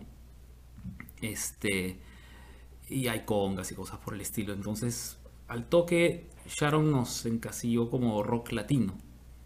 Yo no me siento identificado con esa etiqueta, por ejemplo. Rock latino nosotros. O sea, escuchas la canción mitad del viaje. ¿Qué tiene rock latino eso? No tiene. No, no, no. es, pero. O incluso, retrocediendo este, avanzando, ¿no? No tiene nada de Claro, latino. no, avanzando no tiene nada de rock latino. Tiene, tiene congas, pero, pero en fin, no es, no es rock latino. Este. Entonces, el ritmo, digamos. no sé contestar tu pregunta, Lucina. Y a mitad del viaje, ¿dónde lo ponemos? Es que, es que la gente es muy estrecha en las etiquetas, ¿no? Entonces dices, por ejemplo, tienes un tipo como Fito Páez. Y en el amor, después del amor, digamos, hay una. Hay una samba, ¿no? Pero el- ¿Cómo se llama ese tema que canta con Mercedes Sosa? El, el muro de los lamentos. El muro de los Y está en el mismo disco, ¿no? De- Del amor después del amor. Claro, ¿no? Fito Y es un rock and roll, es pero un también tienes cosas es- de es jazz. un buen ejemplo de un músico ecléctico, ¿no? Claro. Pero o, o- el o en el circo beat de Fito no Páez es- también. El eclecticismo no es una etiqueta válida. Entonces, ¿qué tipo de música haces? Hago música ecléctica. Ya. ¿Qué es eso? Eso, Mi respeto. Siguiente. Este, entonces, es- porque básicamente es eso, ¿no? O sea, metemos dentro, dentro de, de- de nuestras inspiraciones y de nuestros de nuestras nubes mentales musicales cuando arreglamos canciones, oye, mira, qué tal esto, qué tal esto otro, qué sé yo, y agarramos, chapamos de todas las influencias que tenemos y sale y sale. yo creo que todos los discos viejos, que vamos a influencias hacer- viejas, Todos los pues, discos ¿no? que vamos a hacer van a ser discos así. Van a ser discos en los cuales vas a encontrar Peregrinaciones, que es una canción tipo balsecito, ok, como retrocediendo avanzando, que es un funk, ¿no? Como de este, no sé, pues, este, mitad del viaje, que es, que es más bien una balada blues, una, una balada rock, qué sé yo, y vas a encontrar un montón de, de cosas. Yo también he, he compuesto, no sé, pues, festejos, ¿no? Y cosas por el estilo. en los Claro, pero por ejemplo, nosotros no tenemos- por, por cuestión de generación, por ejemplo, no tenemos, no vamos a tocar como Black Keys, por ejemplo, ¿no? O no vamos a tocar Seven Nation Army, ¿no? Por Ah. decirte, ¿no? No vamos a tocar eso, ¿no? ese tipo de canciones no, no, no, no. o de repente, quién sabe, ¿no? No, Pero, o sea, yo, yo no le tengo asco, por, por lo menos, a ese tipo de cosas, ¿no? Este, entonces tenemos la ventaja de que podemos agarrar de, de todo un poco. A mí me gustaría, por ejemplo, aunque no está planeado para este disco, pero a mí me gustaría hacer cosas con guitarra eléctrica, ¿no? Pero guitarra eléctrica así distorsionada, ¿no? O sea, ruidosa, ¿no? Este, ¿Qué cosas sí tenemos? La otra Sí, mitad del viaje. Sí, he compuesto, claro. Claro, es, ese tipo de cosas, por ejemplo, que no, no están ahí, no, no vamos a escuchar acá en, en el nuevo disco, ¿no? Claro. Hay muchas cosas con piano, por ejemplo, que, que- que eso fue involuntario, por ejemplo, ¿no? Eso fue totalmente involuntario. Lo, lo de los teclados no, no, no era algo que se planeó, ¿no? Y que fuera tecladista yo de la, de la banda tampoco era una cosa que estaba planeada, ¿no? Fue una cuestión de necesidad del momento, nada más. Si hubiera habido un tecladista, le hubiera pasado la voz y le hubiera dicho, quédate, ¿no? Pero yo me he tenido que encargar de los teclados porque no, no hay, no hay tecladista. Y me tuve que encargar del bajo porque no hay bajista. Y me tuve que encargar de la guitarra eléctrica porque no hay guitarrista, ¿no? Entonces, y después me tengo que encargar de la batería porque no hay baterista. Entonces, ese tipo de cosas. O sea, por un lado está bien, ¿no? Porque ahorras un montón de dinero. Este, pero por otro lado, este, mm, eh, tienes tus propios sonidos, pues sí, porque mal que bien tengo mi propio sonido en, en todos esos Sí, instrumentos, ¿no? Eso es, eso es, una, una- es, es- es algo importante, el, el- el sonido, el- sonido que, hemos, que hemos logrado. O sea, por ejemplo, en el, en, en- el show que hemos montado, y es, y es, la- la- la- es como nos hemos presentado las pocas veces que nos hemos presentado, nos hemos presentado de a dos. Hemos sido Frank, yo, y nuestro baterista, el señor Voss, ¿no? Que es una, es, es una batería electrónica. Preséntaselas, Frank. Sí, Ah. Ah, nunca pierde el ritmo y no cobra. Entonces, Nunca pierde ritmo, este, no es- cobra, no se cansa. Y es gran fiel. Y no se queja, dice. No, se queja. Y no faltan los ensayos. No tiene por qué, no, no, no se le malogra el pedal del bombo, no se le parten las baquetas, no. No Es tiene que cargar baterista. mucho equipo, es. también eso. Es lo más traginoso, ¿no? Para el baterista. ¿no? No tiene que este- montar su aparato, no tiene que comerse seis micrófonos. Nada. Solo lo enchufamos y listo. Ya está. frente. Claro. Claro que no es la mejor situación, porque siempre voy a preferir mil veces un baterista de verdad. Por más que esta suena muy bien, ¿no? Pero No es lo siempre se prefiere. Siempre se prefiere. Entonces, este, en muchas de las canciones, por ejemplo, estoy tocando yo todos los instrumentos en, en- en el disco, ¿no? Por ejemplo, en 2 y 2 yo toco todos los instrumentos, ¿no? O en esta canción, este, Sing, por ejemplo, ¿no? Ahí, ahí toco todas las baterías, los bajos y los Solamente, teclados. so- so- solamente en dos y dos tocas solo los instrumentos, en, los- en las otras Claro, pero me refiero a que abarco muchas cosas, a eso me refiero. O sea, es una, es, es- es una gran- ventaja tener así todas las. O sea, tener tantos. Que, que Frank sea mul- multiinstru- multiinstrumentista es muy ventajoso para, para, para nosotros. Y muy Claro, ahorrativo entonces- también. Sí, sobre, sobre todo eso, ¿no? Ahorras un montón de dinero. Y en los ensayos es facilísimo, porque voy con la batería electrónica, tocamos con Javier y, y en cinco minutos sale la canción. Ya está. Siguiente. Off. Ya. Siguiente. El baterista no se equivoca. Nosotros no nos equivocamos. Ya no la sabemos de de- después de eso el, el proceso, el proceso de seguir haciendo arreglos continúa, claro que sí, no, no es que salgan los arreglos tan, tan fácilmente. Bueno, y hablando un poco más sobre su álbum de ustedes, bueno, su álbum homónimo, también llamado Mitad del Viaje, este álbum es lanzado, bueno, empieza a grabarse desde el 2019 y es lanzado este año, eh, justamente en julio. Este álbum cuenta con 12 canciones y eh, bueno, eh, investigando y leyendo sobre este álbum, eh, habla sobre que esta es una colección de canciones que ya existían desde los 80s y los 90s. ¿Qué tan cierto es esto? Es totalmente cierto. Peregrinaciones a golpes de martillo y vamos afuera son canciones que tocábamos con nuestra vieja banda Cántaro en los años 80 y que hemos recuperado. Los arreglos no han variado mucho, simplemente están mejorados y están, mejor tocados y están mejor ejecutados. Están tocados por mejores músicos. hay ciertas, hay ciertas cosas también que este, definitivamente ejecutamos mucho mejor. Además, hemos, hemos re- rescatado ideas que hemos tenido en aquellas lejanas épocas de los 80s y que nunca habíamos podido lograr porque o no, el tecladista no, no las podía sacar, nos faltaba la caña suficiente, qué sé yo. Pero no todas las canciones son de esa época. O sea, como yo soy el principal compositor de las canciones en este disco, si te puedo hablar, tiene que ver con lo que te decía hace un rato, y es que las canciones las he compuesto en diferentes décadas de mi vida, con diferentes perspectivas de la vida, ¿te das cuenta? Entonces, Peregrinaciones, por ejemplo, es una canción que es una adaptación libre de versos de un libro de Sebastián Salazar Bondi, que se llama Cuaderno de la Persona Oscura, que fue escrito en los años 40, alucina. Pero yo leía mucha poesía peruana cuando empecé a componer. Y como todavía no tenía, digamos, el, el, el oficio de ser letrista, musicalizaba mucho. Entonces, esta canción es una canción muy antigua. Pero también está retrocediendo avanzando, por ejemplo, que lo hice, la hice hace unos 10 o 12 años cuando me divorcié.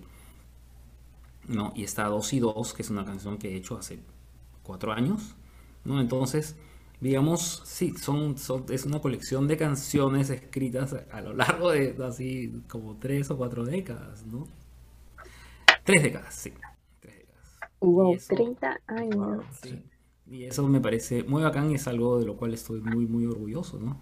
Y poder cantar ahora con, con la frescura, felizmente, felizmente que no se me fregó la voz. Y poder cantar ahora un poco con la frescura con la que cantaba cuando tenía 25 años, me parece genial. ¿No? Este, Pero eso, es suerte, ¿ah? Eso es suerte. Porque hay mucha gente que a esta edad ya empieza a perder la voz. Si no, miremos a Robert Plant, por ejemplo. al mismo Este- Sabina, ¿no? El mismo No, Sabi- este- Bueno, pero Sabina es un malogrado, pues. Bueno. Bueno, es que nosotros también nos No limpiamos. vayamos ¿ah? por ahí. No hablemos sobre nuestro pasado, por favor. En No, nuestro pasado éramos bien viciosos. ¿ah? También esa es una cosa que malogra bandas. Chicos, no se droguen. Así es, ¿no? A la droga, dile no. No, dile sí, pero dile yo sí sé después cuidar de- mi cuerpo. Después de tu concierto, ¿no? O sea, Yo sé cuidar mi cuerpo. Y. ¿no? claro, entonces- ¿no? Claro, esa es la ventaja de ser viejo, pues. Entonces ya, si, si eres vicioso siendo viejo, ya es que eres idiota, ¿no? Entonces, este... y sí. Y Gran la otra cosa es que no tenemos nada que demostrar, pues. O sea, este, vamos a estar con todos los chivolos. Y nosotros no estamos con que, sí, mamita, mira cómo toco la guitarra, ¿no? Este, sí, mira, compadre, cómo la, la- no es la pose, digamos. ya, ya no tenemos por qué, o sea, la única pose que ni siquiera es pose, o sea, estamos exponiendo las canciones, fin de la historia, no, no hay, no hay, no hay mucho que decir, las canciones lo dicen todo, y si la gente lo toma bien, y si no lo toma también. Yo ya soy consciente, una de las cosas que tenemos de la ventaja es que no estamos desesperados por el éxito, ¿no? No. Es más, yo creo que vamos a hacer un fracaso. Este, yo apuesto al fracaso. Les presento a mi amigo Frank. Así como. En- Entonces, si ya fracasé una vez con Cántaro, entonces yo estoy seguro que voy a fracasar con esto también otra vez. Pero por lo menos, a diferencia de Cántaro, vamos a dejar una huella en Spotify, en la nube, que la gente puede escuchar las canciones, porque de Cántaro no hay nada, pues no, no, no, no. Eso realmente es, es el, el motivo de que dos personas que es- en, en base 5 se, vuelvan- se, se- se junten para volver a hacer música, ¿no? Este, y tal vez para hacer música por primera vez juntos de una forma profesional. Eh, simplemente, Sí, pues, pues es- simplemente, realmente, esto de hacer, de hacer cosas por amor al arte, nosotros. Sí, pues. Porque Acá no estamos vendiendo, ¿Fama? no estamos vendiendo nada. Ay, no, qué flojera. No, no vendemos No, nada, no, no, vendemos una imagen. No trabajamos así nuestra imagen para. Yo voy al gimnasio, ¿no? Para, para verme bonito, ¿no? Y me voy a hacer un corte de pelo así a, a Marco Aldani, ¿no? Para, para Marco verme bacán, ¿no? Y me voy a poner la ropa así de, qué sé yo, ¿no? De. eh, no sé, pues de HM, ¿no? Para, Pues sí, ya. Ustedes no se Ya, ¿no? preocupan. Y que tengas una presencia que es necesaria para los chivolos, sí. Sí. Pero en este caso no, pues porque en este caso no, no estamos vendiendo eso. No vendemos. Ellos están vendiendo netamente su música. Sí, Así pues es. no, no, no, Sí no nos tenemos otra bañamos, cosa ¿ah? que vender. Te prometo que nos bañamos. ¿no? No, en la banda Eso sí. antigua no nos bañábamos, pero ahora sí nos bañamos. Ahora sí.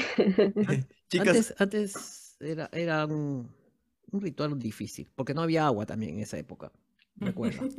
No había agua, pues. No había agua, no tenías cómo bañar. Y hablando de uno de los primeros singles que lanzaron, eh, bueno, comenzando a mitad del viaje, fue la canción Hoy no quiero salir. Esta es lanzada en enero del presente año, del Así 2021. es. Así es. Eh, Hoy no quiero salir es una canción que compuse cuando regresé al Perú. Porque cuando regresé al Perú, después de vivir cinco años en Europa, me di con. Me di con. Así. Contra la pared. contra la pared totalmente. Estuvieron por atropellarme varias veces porque. Este. En Europa, pues cuando tú pones el pie en, en- en- en- en el, en, en la brea, este, todos los, los autos se detienen. No, este, la gente me decía que era un idiota porque me daba toda la vuelta al parque y no cruzaba por, por, por la mitad. Entonces, este, y, y- y realmente entré en un, en un proceso de, de, de- de gran depre con, y, y realmente no me provocaba salir. no me provocaba Claro. salir, ¿no? Por eso. Y, y- y empecé también a ver la, la- la gran diferencia cultural, ¿no? Los, yo viví mucho tiempo en Suiza, un tiempo en Italia también. Y en Suiza los, los suizos son gente muy, muy, muy, muy este, solidaria, ¿no? Hacen trabajo en grupo, qué sé yo, este, se ayudan entre otros, ¿no? Un vecino lo ayuda al otro. En cambio, acá, acá, pues está, to- todos somos, somos leviños y, y sabemos cómo somos. Entonces, por eso es que está esto de tu miel, tu pudor y tu puñal, ¿no? O sea, tu miel porque somos alameros, tu pudor porque somos recontra conservadores, ¿no? Este, y yo regresé pues de Europa así, po- podía calatear en cualquier lugar porque, porque ya se, se me había quitado todo el, todo el chip así de la- del, del pudor limeño. Entonces, Claro. esa es, esa es este, la historia de hoy no quiero salir, ¿no? Porque realmente me provocaba quedarme en casa nada más. ¿no? claro, es como cuando leí, cuando, leí, discúlpame, cuando escuché Hoy no quiero salir, eh, los tintes que tenía, los matices en las palabras, era un poco como la reivindicación, digamos, o subsanar o llamar a la conciencia sobre la xenofobia, el clasismo y el racismo, ¿verdad? Claro. Es, no sé si lo pensé tanto, ¿no? Porque realmente la, la letra es bien visceral, ¿no? Sí. Eh, sí, no es. es- me- me- la letra me había salido en, en- en un solo día y le, le- le di un par de, de pulidas, ¿no? Yo por lo general compongo cuando estoy, este, cuando me estoy duchando. Compongo las-. Cantante de ducha. Sí, sí, de ducha, sí, literal. Este, y es eso. Eh, Y- porque, dime, Danet. No, continúa. Nada, y eso, de eso, es una, es una- es una canción contra este golpe contra la pared que fue para mí cambiar de culturas, ¿no? Porque inevitablemente cinco años son cinco años, ¿no? En el extranjero. Y bueno, hablando más del último videoclip que lanzaron de Vamos Afuera, esta, bueno, valga la redundancia, Vamos Afuera es la primera canción que ustedes crean con la banda anterior en los 80 Y, o sea, tengo una pregunta que, Yo la- la eh, hablando con Agustín eh, antes de empezar la entrevista, nos llamaba mucho la atención. Esta canción lleva en la introducción un poema De Luis de Luis Hernández. Hernández, de Luis Hernández. Luis Y- Hernández es mi poeta favorito. Tengo muchas composiciones, muchas musicalizaciones de él que, que irán saliendo en otros discos. Hay una marinera que hice con un poemario de él que se llama Orilla. No, ahí sí, realmente respeté la letra al milímetro. Está la letra tal cual de, de, de Luchito, como también en Golpes de Martillo, esta frase, adelante mortales, llenemos los corazones de sueños, es de Lucho Hernández, ¿no? Y, este, y, y Canto, pues la música nació cuando lo sabes, imitaron la canción del hombre, es un poema de Lucho Hernández. Lu- Luchito Hernández escribía poemas muy extensos, pero también tenía poemas muy breves que eran, eran totalmente, o sea, por su brevedad misma decían muchísimo, ¿no? Este, es más, uno de sus, uno de, su- de sus poemas, que es uno de mis favoritos, tiene solamente cuatro palabras. El cielo son dos. Eso es todo. es, es hermosísimo. El cielo son dos. Dígaselo, chicos, así. Dale, a tu flaco, cuando- a, a tu flaca, Agustín, no, díganles. Pero así como, así como Javier, este, a su madre, tengo el tren, tengo el tren encima. Sí, acá se escucha. Sí, Y el tren es el tren. Del, A del las- carbón, a las ¿verdad? once y media de la noche te pone el pito a todo volumen así, Hace saltar a todo el mundo. ¿Pero qué tono, digamos? Pero ¿por qué te llama la atención, Danet, que haya una, un poemita de Lucho Hernández en la letra? Ah, porque Es este. eh, no he visto ese detalle tanto en los músicos, o sea, más son eh, canciones netamente propias de los músicos, por decirlo así, Ajá. sin que le añaden eh, gustos extras fuera de la música a sus canciones. Sí. Ahí está. Esa es una de las razones por las cuales me retiré yo. Este. de- de la música. ¿Qué son así? Claro, porque, porque los músicos solo se preocupan de cosas muy, por lo menos, pucha, es horrible lo que voy a decir, pero es cierto. La gran mayoría de los músicos no ven más allá de sus narices, o sea, no ven más allá de la de tocar con un instrumento bacán, tener una buena pedalera de efectos, buscar el dinero y, pero pero a la hora de hacer canciones no se preocupan por lo que está pasando en, en su universo. Son muy pocos los que se preocupan por lo que les está pasando alrededor. Son muy pocos los que tienen la sensibilidad. Entonces, cuando Javier habla de Luis Hernández, yo no tenía la más remota idea de quién era Luis Hernández, ¿no? Entonces, este, a mí me importaba un pito la, la, la- la poesía, ¿no? Este, pero un día, en una feria de libro, compré el libro, este, obra poética completa de Luis Hernández, ¿no? Vox y me Horizon. puse, que, que- que tiene a Vox Horizon ¿ah? dentro de esa. ¿no? Y empecé a leer, pues, ¿no? Y empecé a decir, caramba, aquí hay algo interesante. Y de, hecho- lo que me interesó de hacer música cuando yo conocí a Javier en el 85 fue, este pata canta unas cosas bien interesantes, ¿no? No, no dice tonterías, ¿no? Como las que, como las estupideces esas que, que se cantan, ¿no? Qué sé yo, que estar en la universidad es una cosa de locos, ¿no? Cosas, ¿no? Este, así, no, mamá, mamá, no te robes mi Yamaha, ese tipo de, de vainas. Este pata está hablando, está apelando a mis sentimientos y está apelando a mi inteligencia. Me gusta. Debe ser, debe ser alguien interesante. Eso, eso fue lo, eso fue lo que pensé. Esa fue la primera impresión. Frank pensó, este sujeto me agrada. Claro, ¿no? Eso, eso fue lo que pensé. Que era lo mismo que pensaba cuando escuchaba un tema de los Beatles. Era lo mismo que cuando escuchaba un tema de Charlie García, o era lo, lo mismo cuando honras, Frank. Peter de, de- de Peter Gabriel, ¿no? Entonces yo decía, caramba, qué letras más bonitas, ¿no? Este, sí, pues la gente de mi generación es la hora del lonchecito, que tiene estas letras atorrantes, ¿no? Este, mm, Lisa, ya no eres tú, la muchachita de la mirada azul, ay, qué triste, ¿no? Sí, pero escúchame, en, en cuestión de, de letras, este, yo he escuchado cosas muy buenas también de los, de las, de las, de las nuevas bandas, ¿no? Y, y- y de músicos posteriores, por ejemplo, este, per- personas que tienen, y, y debo decir que sobre todo en las compositoras peruanas encuentro mucha sensibilidad lírica en chicas como la misma Lala, Lorena Blume, por ejemplo. Magali Luque, este, Magali Luque, Magali. Luque, Danitze, no. Danitze es muy, son- muy Uf, bueno. uf, sí. son muy buenas letristas, muy buenas letristas. Es más, me, me he hecho un playlist en, en mi Spotify. Pero, pero si te das cuenta, son posterior a, a nuestra época. Sí, Son posteriores, muy posteriores, ¿no? Lo que teníamos en nuestra época era un desastre, ¿no? Un desastre.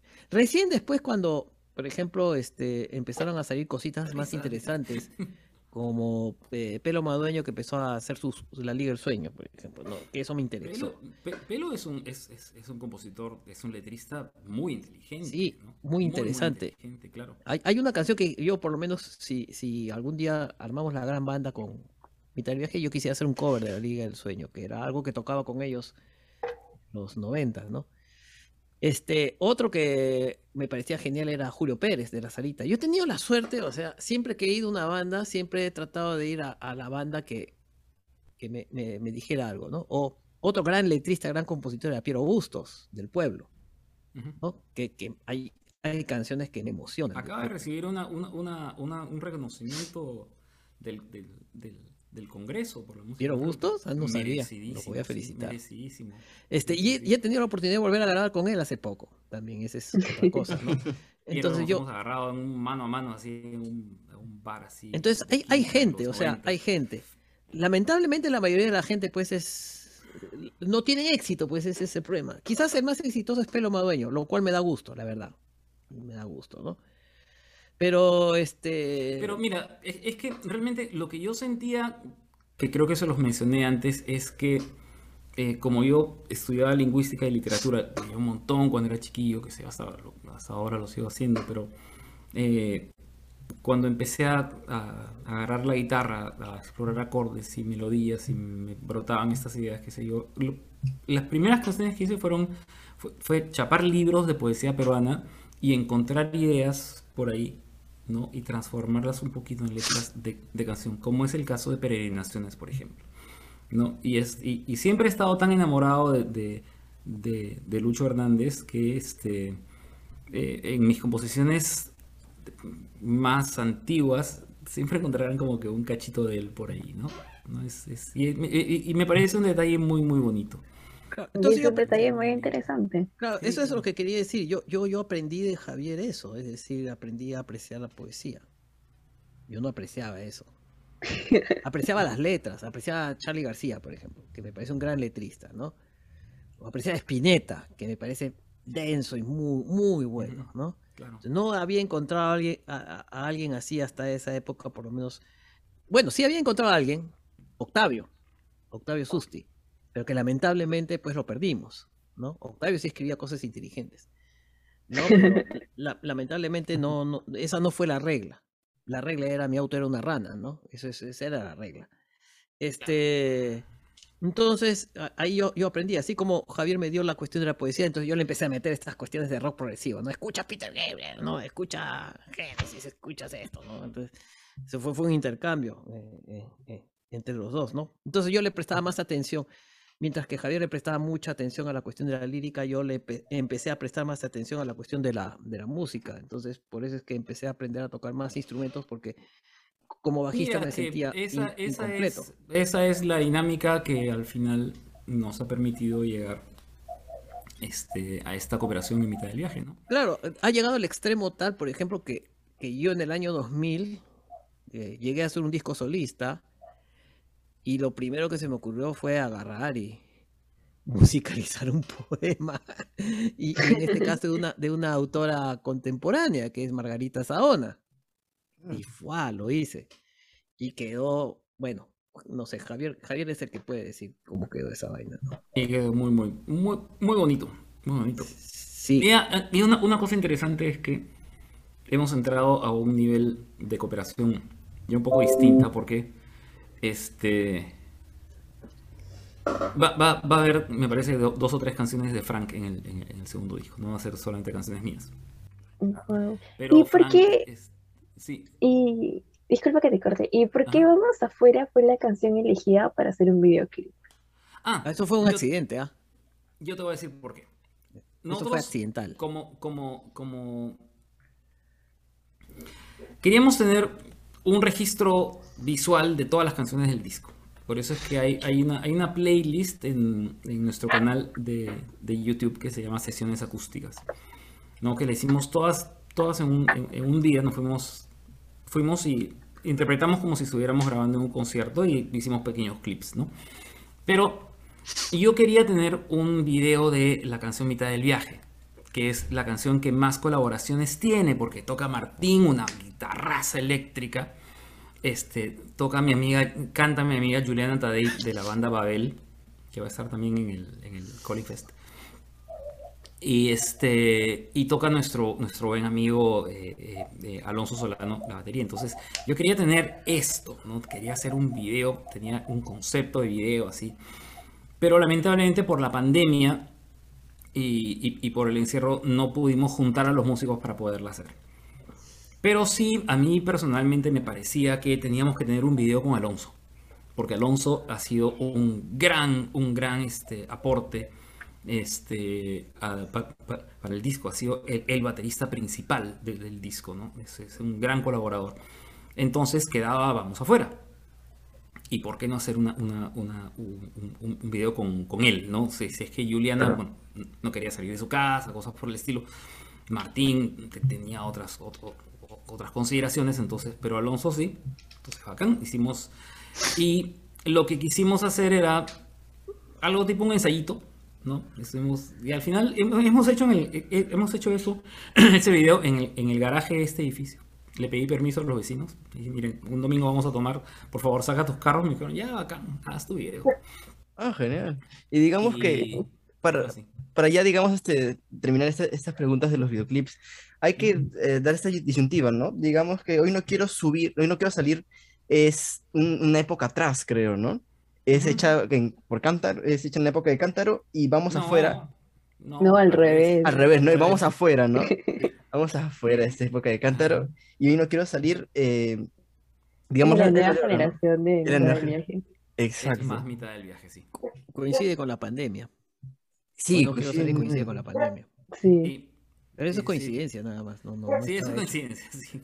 No, Una cosa que nosotros pla- plantamos el virus ju- justamente cuando iba a salir. esa cosa. Ha todo un plan macabro. Entonces, No, este, no, no, no, no fue así. O sea, fue una coincidencia. Y, y es, hay varias coincidencias, pero digamos que las coincidencias. Hay coincidencias que no son gratuitas. Hoy no quiero salir a jugar. Claro, habrá sido escrito en el contexto del choque contra Lima, pero es que eso se ha expandido pues a la pandemia, ¿no? Este, hay una canción que no hemos publicado que se llama Pequeños y Burgueses, que parece como si hubiera sido escrita ayer. Sí. ¿no? es como, como- como si hubiera sido escrita ayer y en realidad fue escrita hace 34 años. Hay una parte de la canción que dice, las playas del sur nos cantarán una mañana que tu ciudad termina donde empieza una barriada. Eso es Lima 2021, pero nosotros lo escribimos en el año 86, o sea, es vigente. Entonces ahí llegamos a la siguiente conclusión. O sea, eh, no hemos cambiado mucho. Si te pones a pensar, eso es un desastre. No hemos cambiado mucho. No, no debería, estas canciones no deberían ser vigentes. pero no, Estas Tienes canciones razón. deberían estar muertas. pero no Pero estas que- canciones están vigentes porque no hemos cambiado nada. Ah, Pero no crees que esa sería porque la filosofía entre ambos todavía continúa en esa parte, una contrapolítica, pero es una metafísica en el sentido de las amistades, ¿no? Del romanticismo. Eh, no, no, no, porque yo creo que, o sea, si es que eres un, si es que eres un compositor, un artista que está realmente consciente de lo que pasa a tu alrededor, vas a demostrar y vas a plasmar justamente la realidad de- de- de- desde, desde tus ojos, ¿no?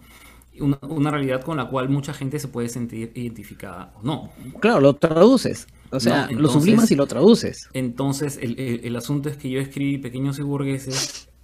Hay una cosa que no les he contado y es que, este, eso suena terrible, ¿no? Eh, eh, en el, en, en el, 10 en el 15 en el 2015, me llamó mi amigo Edu- Eduardo Erensen, me dijo que había hecho una serie en TV Perú que se llamaba Nuestra Historia, que es una serie muy bonita que se las recomiendo, está en YouTube toda. Y es una historia que trataba sobre cinco familias en los años los 80. Entonces, María Luisa, la hermana de Eduardo, que es muy amiga mía, me dijo, oye, me acordé de tus canciones, ¿dónde están? Y le dije, mira, está todo en SoundCloud, coge lo que quieras. Y me olvidé. Y me llamó un par de semanas después y me dijo, mira, hemos elegido como cuatro canciones tuyas, y más una canción tuya va a ser la canción del personaje principal. Y yo, ok. Y este, y, y sí, sí, tienes que venir para hacer un video. Yo, what? Y este, yo pues este, que andaba ret- retirado de, de- de la música. Y eso fue también un poco lo que, lo que produjo que juntara a la banda, hiciéramos el concierto y, y- y que, que terminara todo en esto. ¿no? Esta canción que se hizo muy... se- hubo dos canciones de, ese- de- de esa novela que gustaron mucho. Una de ellas fue A Golpes de Martillo, que ha sido el éxito de este disco porque es la canción que más reproducciones ha tenido y la que más playlist está. Pero mucha gente nos pide Pequeños y Burgueses, que es una canción pues que, que es muy muy política, pero fue escrita para la, sociedad peruana de los años 80, pero realmente parece que hubiera sido escrita para la sociedad peruana después del, del- del 2000. Es muy triste, pero demuestra un poco cuán poco ha cambiado. Y es justamente gente de generación base 2 y base 3 la que se, se ha sentido identificada con la letra de esta canción. Mira, pues. Tal vez pueda ser por, por la misma crisis política que hemos pasado, ¿no? Lo que les decía antes, ¿no? Hay, hay muchas similitudes entre las generaciones nuestra y la de ustedes. Sí, es que hay- hay- el músico traduce pues eso. ¿no? Es- es- eso, eso ha pasado toda la vida. Los que traducen la situación, entonces llegan a ser más universales, ¿no? Digamos, este. Hay, hay gente que, también esto me lo compartió Javier una vez, hay gente que por la pandemia pues se ha aprovechado y ha hecho canciones coyunturales de la pandemia para aprovechar la pandemia, toda la pandemia, así mi canción va a ser representada en dolor de la pandemia, pobre gente que se está muriendo. Y, y es un, es- ese es un oportunismo. Ujú. Una cosa es ser oportunista Y otra cosa es que sublimes la situación que estás pasando, ¿no? No hecho una eh, para la, para, para- para la pandemia. Sí, pero es bien, o sea, no agarramos y decir, ay, pobrecito mi papá que se, que se acaba de morir, por favor, dame unas monedas para enterrarlo, ¿no? E- Ese tipo de cosas, ¿no? Este, ese tipo de cosas, no. Este, sí, pues que, que es así cursi. No. Eh, tratamos de, de preocuparnos un poco, por eso también la canción de 2 y 2 tampoco es una cuestión oportunista sobre las marchas que se tumbaron a Chavarri, sino sobre las marchas en general Claro. en realidad. Es una cosa que puedes utilizar de acá a 20 años, o pudiste haberlo utilizado 20 años atrás, ¿no? O sea, e- e- es, es una cosa que es más universal, ¿no? Y, y de alguna manera, ¿no? Yo lo que veo, por ejemplo, es que por- hay algo que estamos pecando mucho, y esa es la razón que dije hace un rato por la cual me retiraba, es que los músicos no están, no están viendo más allá de sus narices. No sé, yo recuerdo, por ejemplo, los músicos de la Guardia Vieja, ¿no? Ese del criollismo de principios del siglo XX, sobre, sobre el cual estoy haciendo una tesis. Y ellos sí se preocupaban por lo que estaba pasando a su alrededor, ¿no? Tienen canciones que escriben acerca de las cautivas. ¿Quiénes eran las cautivas? Pues este, Tacna y Tarapacá, pues, ¿no? Esas eran las cautivas. Tacna y Arica, Tacna y Arica. Y escribían sobre... ¿Y por qué? Porque esas canciones nacieron, pues, después del Tratado de Ancón y duraron hasta la, el- la época de Leguía. Ahí, en esos, en esos años surgieron esas Ojo que no habíamos nacido nosotros todavía. O sea, Estamos hablando tampoco, de tampoco, tampoco, 1900, mil- 1900 a 1930. Claro, Mm. Entonces, esos músicos tradujeron esa preocupación. ¿no? No los puedes Y llamar nada- y y oportunistas. nada, pues chicos, es esta, esta es la, la- la- la- este es el, el- el viaje en el que nos hemos embarcado, ¿no? De recuperar las canciones que nunca publicamos y este y publicar las canciones que, que- que- que fuimos haciendo en el camino hasta ahora. Y este sí, y nos quedan pues unos cuatro Unas cinco 60 libros canciones por publicar. Sí, más o menos. Wow. Wow, chicos. Bueno, llegamos al final de este capítulo. Muchas gracias por la conversación que quedado No, bastante gracias a ustedes. extensa. Bueno, le dejamos la ventana para que puedan decirnos en dónde las podemos encontrar y en dónde las podemos escuchar.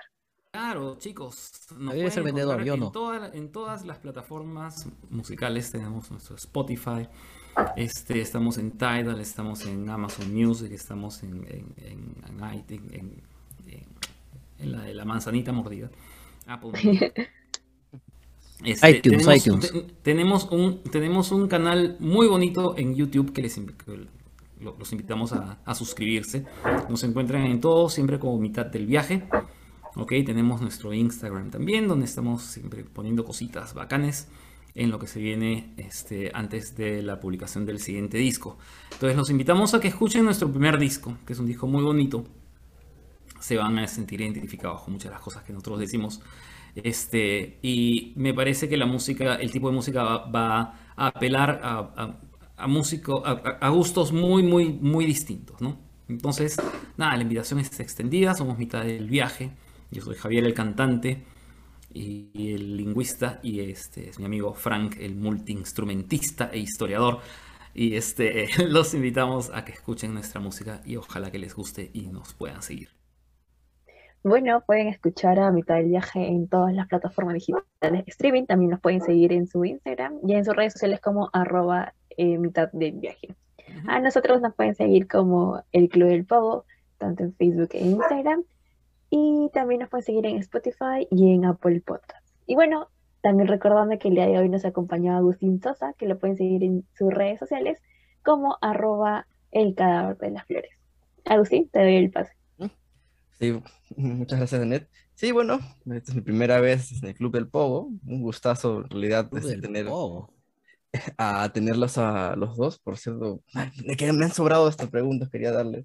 Sí. Pero bueno, eh, tenemos que dar fin a esto. una segunda entrevista. Una segunda entrevista, exacto, y aparte. Y bueno, a mí me pueden buscar como Agustín Sosa, eh, en Instagram como El Cadáver entre las Flores y Twitter como Anima Celuria. Y eso, un gusto. Muchas gracias, señores. Eso ha sido todo por el capítulo de hoy. Muchas gracias. Nos estaremos viendo pronto. Gracias chicos. Muchas gracias. Un gustazo.